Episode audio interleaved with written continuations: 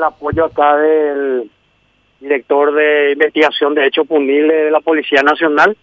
Entonces nos constituimos el día de la fecha a, hacer un relevamiento de datos y a dar cumplimiento a una orden de detención emanada de mi unidad fiscal por un supuesto hecho de extorsión eh, que resultaron víctimas dos personas el día de ayer. Eh, estamos investigando, ahora las personas van a ser trasladadas a sede del Ministerio Público a los efectos de que ejerzan eh, su, su defensa respectiva y, eh, y que brinden la declaración indagatoria correspondiente. ¿verdad? Eso es lo que le podemos decir por el momento.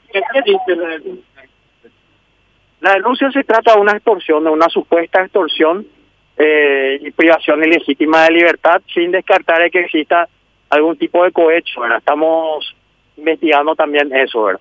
¿Estas mujeres supuestamente habrían sido detenidas en un procedimiento o bajo qué concepto las traen aquí?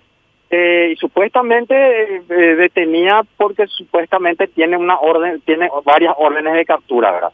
Eh, y estamos trabajando en eso, en dilucidar eso, por eso es que no descartamos la cuestión del tema de cohecho, ¿verdad?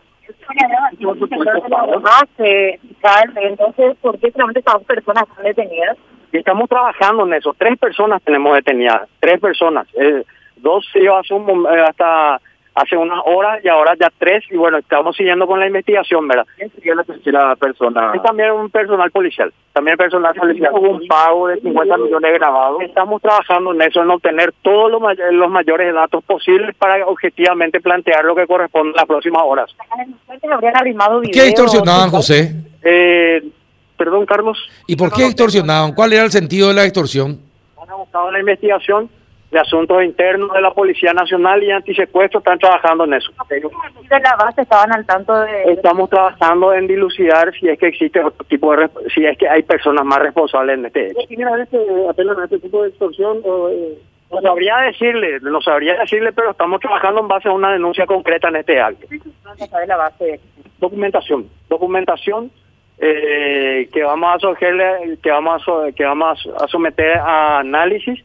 Hemos incautado los teléfonos celulares de los detenidos y bueno, eh, son varias. ¿Y, y cuál es la, de- la denuncia concreta que, se habría tiene? usado para los fines pertinentes. La denuncia concreta, la oficial de Nobel Loco, serían las dos confirmadas. ¿El tercero quién sería?